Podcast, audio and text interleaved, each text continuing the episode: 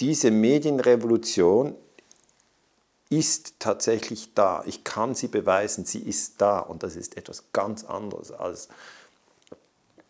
Das ist völlig neu. Das ist völlig neu. Aber ich bin mit dir einig, es braucht nicht nur einfach die technischen Voraussetzungen, sondern es braucht vielleicht auch auf der Konsumentenseite ähm, eine Einsicht, dass man für gute Inhalte dann etwas spenden sollte. Und das ist aber zum Beispiel bei den Nachdenkseiten ja so, dass den Aufrufen könnt ihr etwas spenden.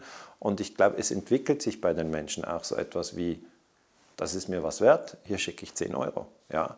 Und ähm, da, da, bin ich absolut mit dir einig, dass natürlich die finanziellen Strukturen von so viel Gratisarbeit, das, das trägt sich dann manchmal überhaupt nicht.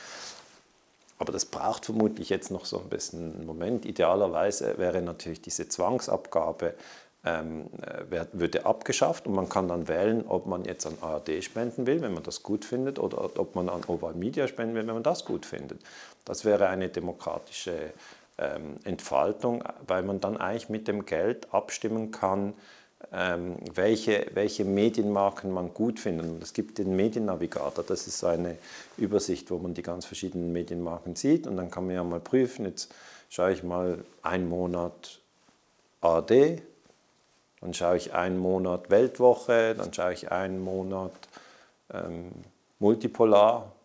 Und kann ich auch denen 10 Euro geben, denen 20 Euro. Kann ja sein. Ja.